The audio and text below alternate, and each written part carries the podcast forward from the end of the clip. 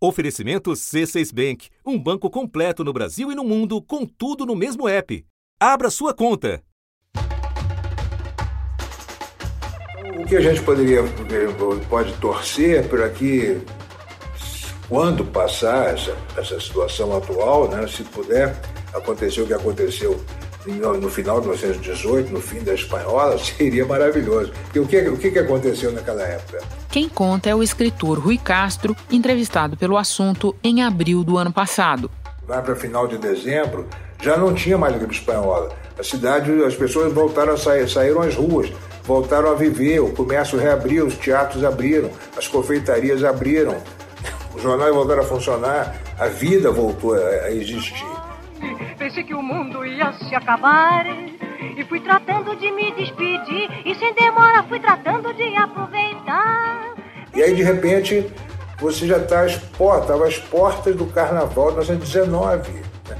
As pessoas ficaram tão eufóricas pelo fato de terem sobrevivido que queriam aproveitar aquele carnaval da maneira mais intensa possível e acabou sendo o maior carnaval da história do Rio até então. Infelizmente, os votos de Rui não se concretizaram.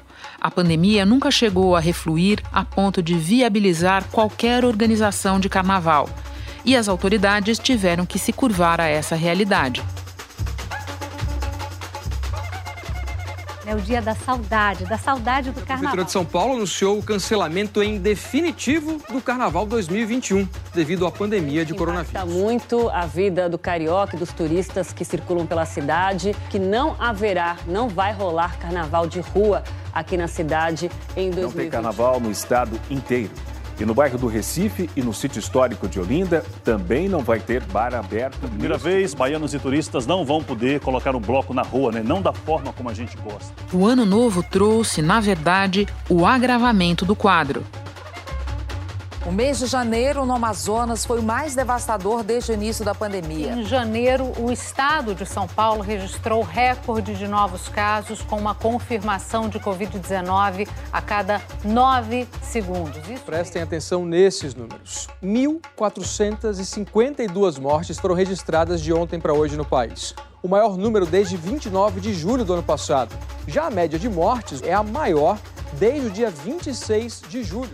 E a vacinação, único passaporte para um futuro de festas, ainda engatinha. Preste atenção: 2 milhões de doses da vacina Oxford AstraZeneca, 10 milhões e 100 mil doses da Coronavac. Isso é tudo né, que os municípios brasileiros receberam até agora de vacina. E pelo menos cinco estados e suas cidades já começaram a suspender ou então ameaçar suspender os planos de vacinação por falta de doses. Para prefeituras, empresas e muitas pessoas, as perdas vão além da folia e da possibilidade de extravasar emoções. Uma das maiores festas populares do mundo movimenta cerca de 8 bilhões de reais por ano e responde por 25 mil vagas temporárias entre janeiro e fevereiro, além de outros milhares de empregos indiretos. O mais importante, porém, é se guardar para quando o verdadeiro carnaval chegar. Só de, de, ter a vacina já é uma esperança. E a gente vai, vai conseguir, entendeu? E rumo ao carnaval 2022. Da redação do G1, eu sou Renata Loprete e o assunto hoje é o carnaval que não houve um episódio para contar a história de três brasileiros que vivem da festa e tiveram que se reinventar com a pandemia. Segunda-feira, 15 de fevereiro. Eu começo com a percussionista Silvani Sivuca, de 40 anos, que correu o mundo e hoje vive em São Paulo.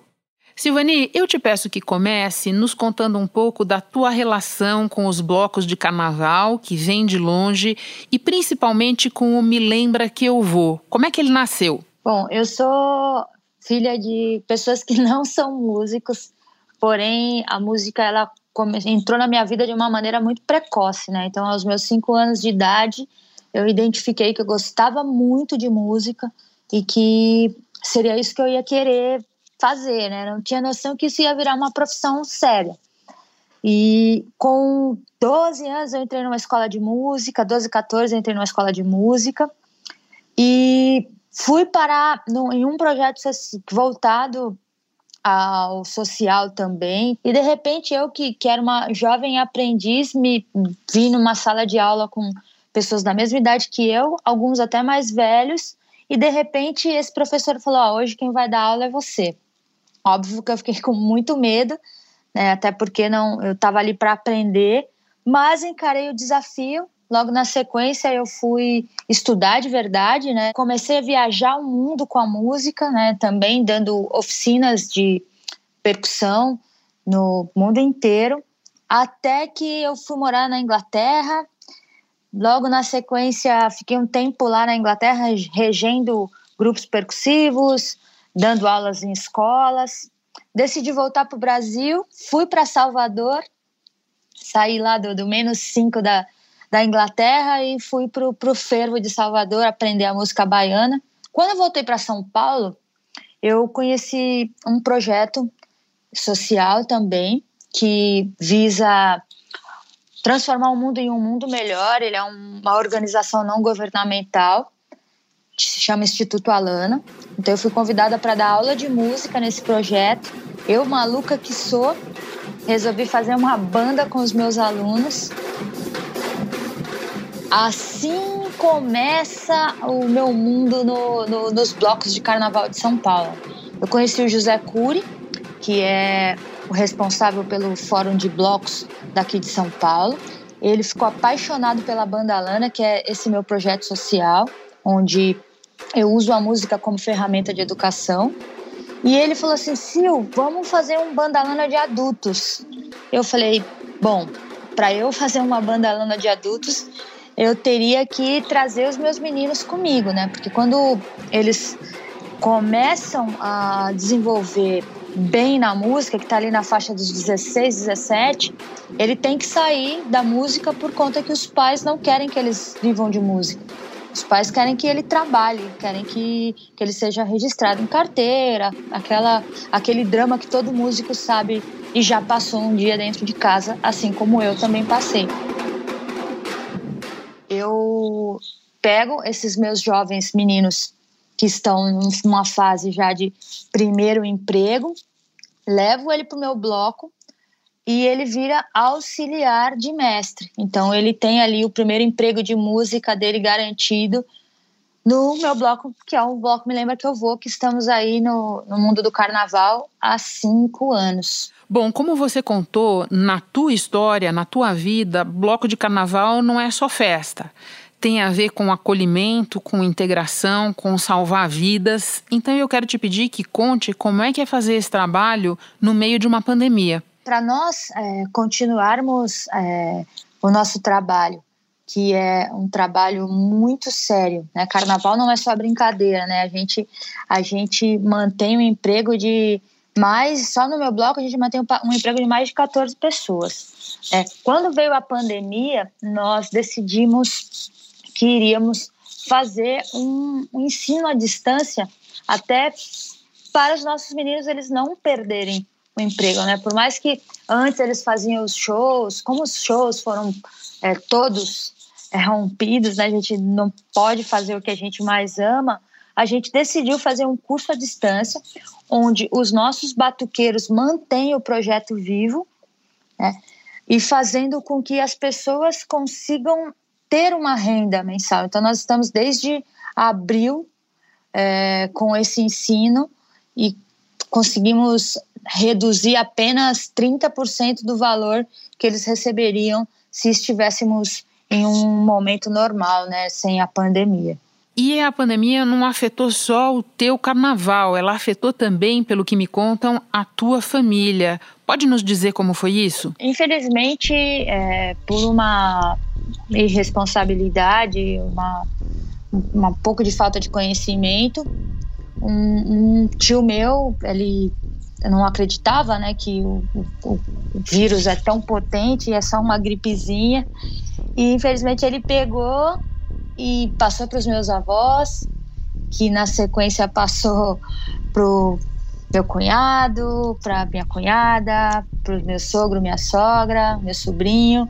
Então fomos aí umas cerca de 12 pessoas que de, um, de uma vez só que, que pegou esse vírus e infelizmente meu avô não sobreviveu, ele não aguentou, porque não é só a questão do Covid em si, né? É tudo a sequela que ele, que ele causa. Infelizmente, assim como outros muitos músicos amigos meus foram por conta do vírus. Né? A gente perdeu recentemente o, o Gordinho do Surdo, que é um, um ícone para o nosso carnaval, para o nosso, pro nosso samba, e ele, infelizmente, pegou o Covid e não aguentou. Silvani, para terminar, como é que vai ser o teu período de carnaval? Como é que está sendo o teu período de carnaval? É muito triste. É muito triste, né? Porque a gente deixa aí uma, cerca de 40 mil pessoas é, sem emprego, né, que são diretores de bloco, mestres de bateria, empresas de som, casas de show, produtores, costureiras, decoradores, ambulantes, enfim. É, são muitas pessoas que sofrem com isso, não só a gente que está ali dentro da bateria. Né?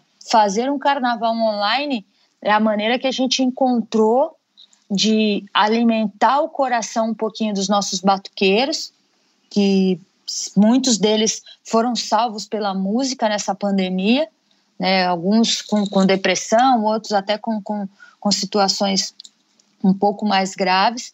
É uma tristeza, mas ao mesmo tempo eu tenho um, esperança de que isso vai passar e a gente vai conseguir realizar um carnaval muito lindo em 2021 Aliás, 2022, né? É isso, né? Tô, eu tô isso. um pouco perdida no tempo.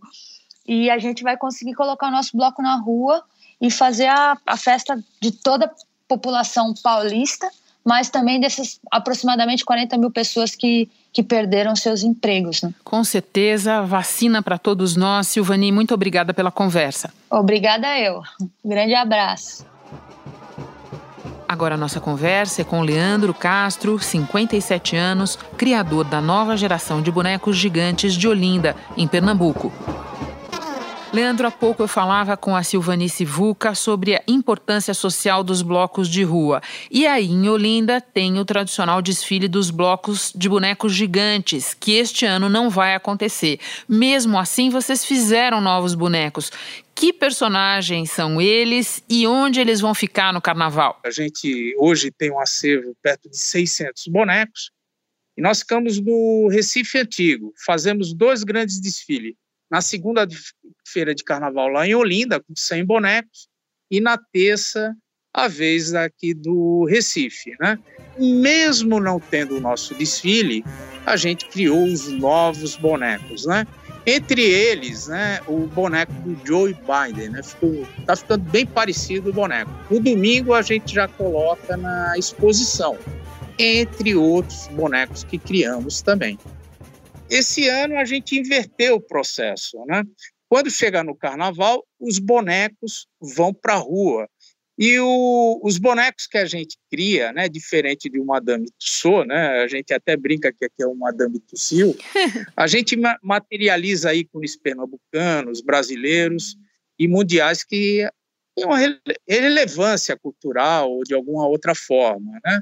Mas só que esses bonecos, em vez de ficarem estáticos, né, eles tomam vida no momento que o brasileiro põe toda a sua alegria aí para funcionar, que é o carnaval e momentos também o futebol, né? Então sempre há aquela expectativa de ver as novidades, né? O mais eclético possível. Então o novo Ayrton Senna, né? Eu vinha trabalhando para atualizar mais o boneco, o novo Neymar. A gente está finalizando o Bidis da época da disco, John Travolta, e a abertura do desfile esse ano ia ser ao ritmo de o Shoot Be Dance em ritmo de frevo. Né? O trabalho de vocês é para além do carnaval. Vocês excursionam, fazem exposições. Como é que isso ficou com a pandemia? A gente normalmente recebe 300 turistas de domingo a domingo, né, aqui no nosso museu no Recife Antigo. Ficamos cinco meses fechados e isso houve um grande impacto.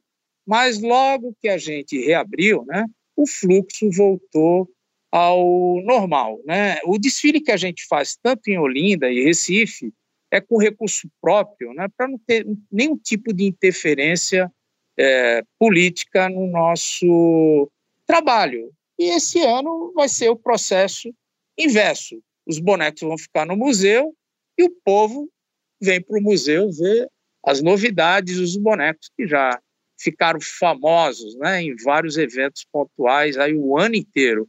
Temos várias temáticas, né?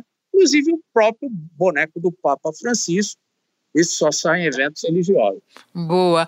Você pode contar para nós quantas pessoas participam e como são feitos os bonecos? Eu tenho curiosidade em saber se na produção mudou alguma coisa com a pandemia. Eu sou pernambucano, criado em São Paulo desde seis anos. Minha área sempre foi arquitetura comercial e turismo. A minha esposa é pernambucana, né? casada comigo, viveu um bom tempo em São Paulo, estilista. Ela cria os figurinos, os bonecos, ela mesma costura, né? coloca cabelo e algumas coisas. Né? Os nossos bonecos aqui da Embaixada, eles são conhecidos como a nova geração dessa cultura dos bonecos, né? Mas, na verdade, todo mundo é que nem marca de palha de aço, conhecido como bonecos gigantes de Olinda, mas é uma cultura que teve origem na Europa desde a Idade Média, né? E a gente teve como propósito fazer um paralelo como se fosse uma Madame Tussauds em forma de boneco gigante, guardadas as proporções, né? E a gente é autocrítico, né? Sempre procura melhorar a técnica. A gente modela em argila, conseguimos dar muita expressão facial nesses bonecos, né? E aí finaliza em fibra de vidro, ficar bem mais leve, com muito mais durabilidade. Atualmente temos perto de 600 bonecos gigantes. Inclusive acabamos de finalizar a história do Brasil do descobrimento até a República em bonecos gigantes. A gente ia começar essa exposição em São Paulo com a pandemia. Vamos aguardar o período mais oportuno para essa exposição. É sobre a pandemia a minha última pergunta para você, Leandro. De que maneira ela influenciou o elenco de bonecos deste ano? O que é que o público vai ver quando conseguir chegar aos bonecos que tem a ver com tudo que a gente passou em 2020 e está passando ainda? Eu tive há pouco tempo aí Covid, né? Já me recuperei, já estou de volta o dia a dia no museu, minha esposa também. E não faltaria uma homenagem a essa classe que é uma guerreira, né? Médico, pessoal do SAMU, enfermeiro. Estamos fazendo uma homenagem essa semana para eles, né? Leandro, muito obrigada pela conversa. Que o próximo carnaval já tenha não apenas os bonecos, mas toda a multidão em torno deles. Muito obrigada. De nada. Quem sabe uma Renata Lopretti gigante, opa, né, de Olinda. Opa, já vou sonhar com isso. Grande abraço. De Pernambuco, nós vamos para a Bahia ouvir a história de Bira Jackson, 49 anos, dos quais quase 30 ele passou como percussionista do Olodum. Bira, eu começo perguntando o que significa o carnaval para você. Carnaval para mim é tudo, né? Carnaval onde eu transmito a minha alegria, onde eu levo minha alegria para os foliões. Carnaval foi o que me fortaleceu e me levou aos quatro cantos do mundo musicalmente falando. Quer contar um pouco para nós sobre a tua trajetória no carnaval? Todo artista ele, ele, ele se prepara para o carnaval. No meu caso, eu tenho meus dreads, que ele tem que estar altamente bonitos, coloridos. É, independente do carnaval, eu tenho que estar na academia sempre para poder ter, ter força para estar levantando o tambor, para estar fazendo minhas coreografias. É a minha alegria em poder estar transmitindo para os foliões o que eu mais gosto de fazer, que é tocar tambor.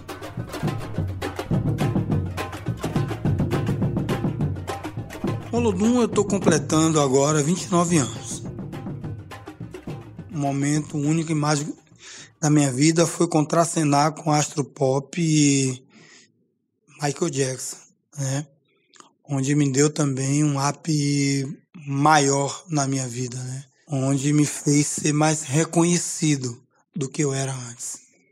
Foi aquele momento que Michael Jackson teve no Pelourinho, onde eu pude contracenar no meio de 200 percussionistas, onde eu pude ressair no meio de 200 percussionistas ao lado do astro pop que Deus o tenha hoje, né?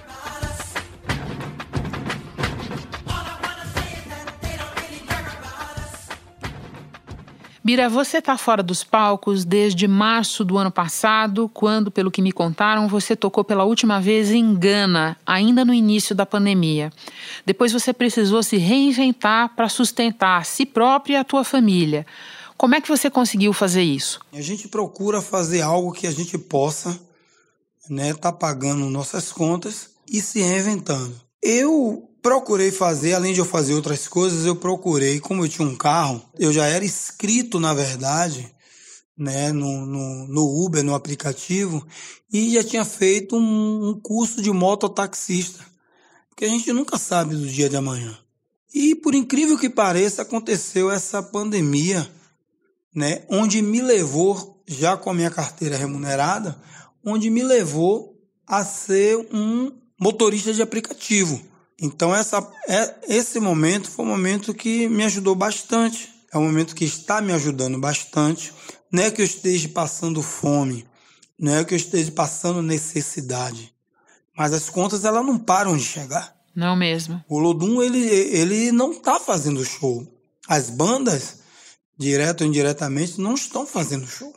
Se o artista que tem seu pé no chão ou que fez algo no momento que, propício para poder ganhar uma grana, guardou seu dinheiro ou comprou um pedaço de terra, construiu algo ou comprou um carro que hoje no meu caso eu possa estar tá rodando aplicativo, ele ele vai sobressair bem, né? É como no meu caso.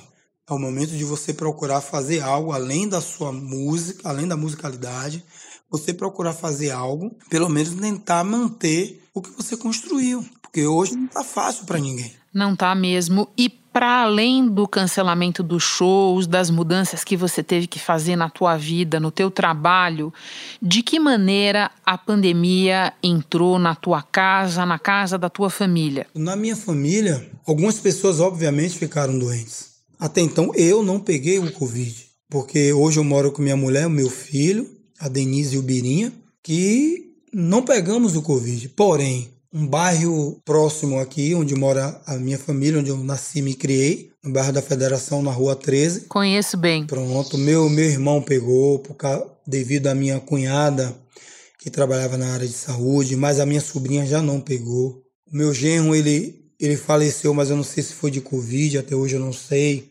né? Aí o meu filho, mas a namorada pegou, mas teve outras pessoas que não pegaram. Colegas teus de trabalho pegaram? Colegas de trabalho confirmado, né? O Lazinho, o Lucas e o próprio Matheus também. Do Olodum. É, do Olodum pegaram.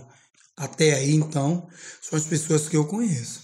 Birá, para terminar, você imagina o próximo carnaval? Você sonha com o próximo carnaval? Sonhar, todos nós sonhamos. Um próximo carnaval. Essa, essa doença é uma doença muito séria, onde a gente tem que levar a risca e saber que nós temos que nos proteger e proteger os demais, usando álcool gel, máscara, lavar bem as mãos. Então, ter essa coisa de, do distanciamento, que isso é muito importante, tá, gente? As pessoas não facilitem. Temos que esperar essa Covid realmente passar. Porque a vontade que eu tenho, todos os músicos de todas as áreas, da área, parte técnica, e todas as áreas, pensam de a gente poder estar um próximo do outro, em poder se abraçar, em poder né, ser mais feliz, em poder levar a música como ela tem que ser levada com bastante alegria. É o que eu penso, é o que eu sonho a gente estar tá levando alegria, que é o que eu fazia.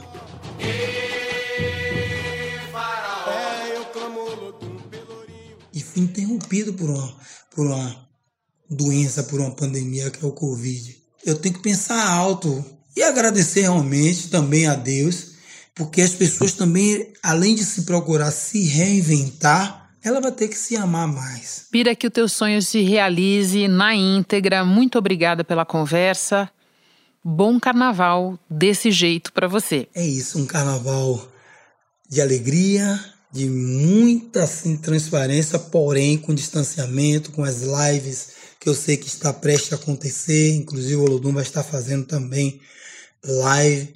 Então, para a gente apresentar não só para a Bahia, mas para o mundo de uma forma diferente, com distanciamento, com os cuidados que temos que ter, lavando bem as mãos, usando álcool em gel, usando sua máscara e mantendo o distanciamento, que é o mais importante hoje. Antes de terminar, um lembrete. Mesmo antes da pandemia, carnaval não era feriado nacional. Ele só é considerado assim se houver previsão em lei municipal ou estadual. Por causa da Covid-19, muitas cidades e estados suspenderam o ponto facultativo e, mesmo empresas, devem manter o dia de trabalho normal. Então, fique atento às regras de onde você vive. Este foi o assunto podcast diário disponível no G1 e também no Globoplay, Google Podcasts, Apple Podcasts, Spotify, Castbox, Deezer, Amazon Music. Nas plataformas digitais de áudio dá para seguir a gente e assim não perder nenhum episódio. Eu sou Renata Luprete e fico por aqui. Até o próximo assunto.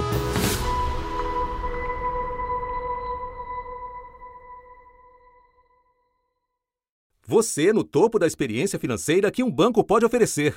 Escolha um banco completo no Brasil e em qualquer lugar do mundo. Abra sua conta no C6 Bank.